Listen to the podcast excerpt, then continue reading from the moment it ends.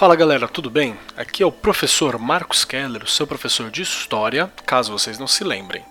E esse pequeno áudio que eu estou mandando para vocês é um mini podcast onde eu pretendo explicar alguns conceitos e algumas coisas que eu sentir que estão em falta ou que eu preferir passar com a minha própria visão para vocês.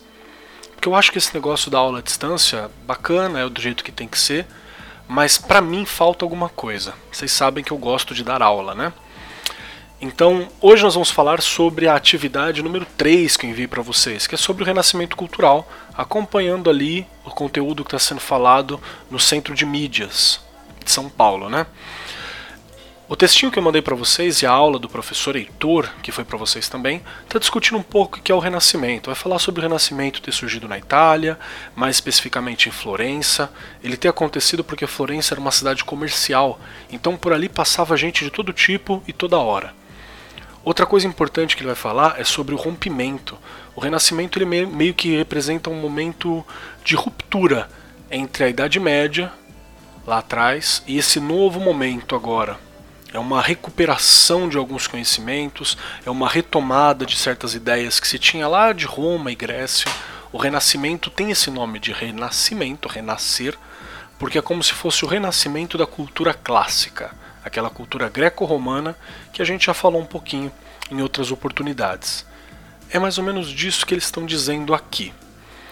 Uma coisa que eu acho muito importante é que na atividade anterior a gente falou um pouquinho, e eu pedi para vocês pesquisarem um pouco também, sobre o que, que era o teocentrismo.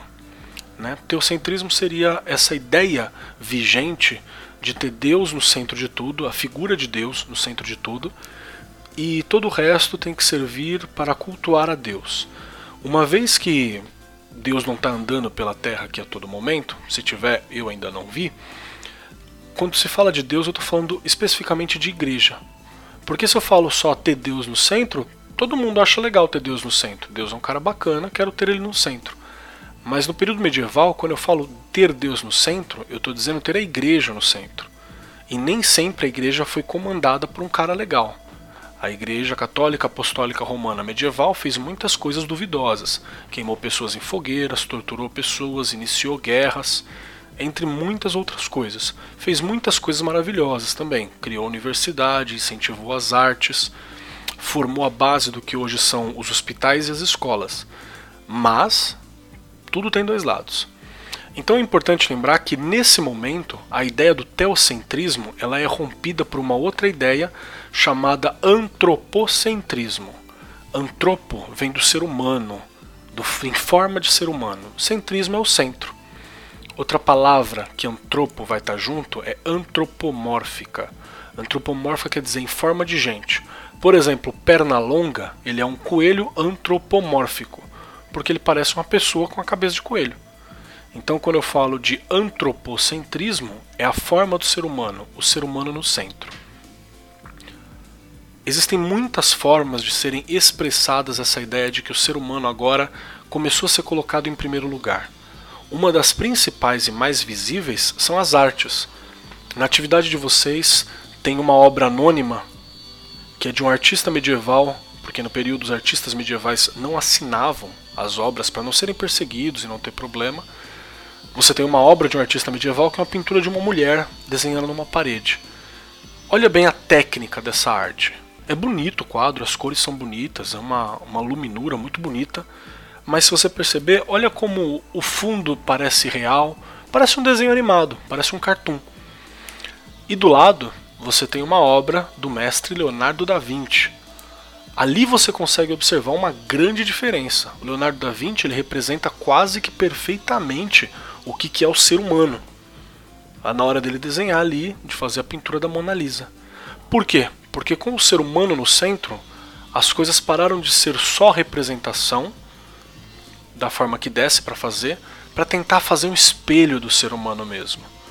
Nesse momento vai surgir a recuperação de filosofias gregas também, e uma das filosofias que a galera recupera lá de trás é a frase de um sujeito chamado Protágoras, lá da Grécia Antiga, onde ele falava assim: O homem é a medida de todas as coisas.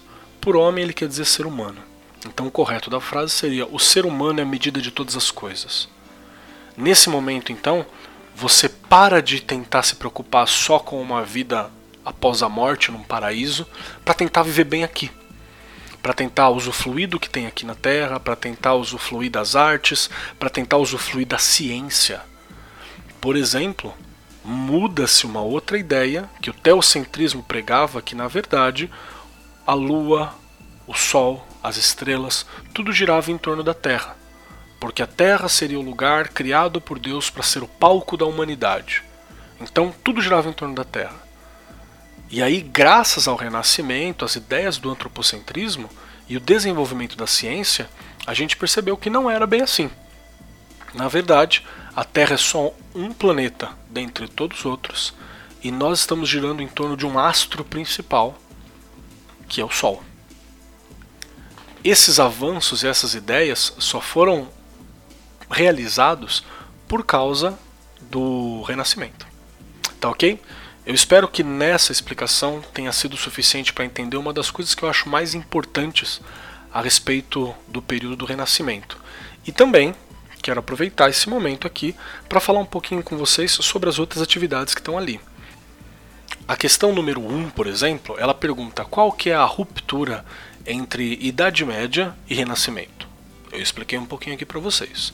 A questão 2. Segundo seus estudos e as suas percepções, enumere e explique quais são as principais características do Renascimento. Você tem isso no texto de apoio, que está junto com o arquivo, e você tem isso também na videoaula do professor Heitor. Aconselho a videoaula que ela está muito legal. 3. Existe uma relação entre renascimento e pandemia? Existe. Explique qual é ela, a relação, e de que pandemia estamos nos referindo. Uma coisa muito curiosa é que depois de uma das piores pandemias que a humanidade já viu, lá na Idade Média, logo depois você teve o período chamado Renascimento. Foi um momento, sei lá, o pessoal ficou tanto em casa que teve ótimas ideias. 4. Explique a diferença entre o renascimento cultural, que é uma coisa, e o renascimento comercial e urbano, que é outra coisa. Ah, Lembra de colocar aquela classe dos burgueses na resposta aqui na 4.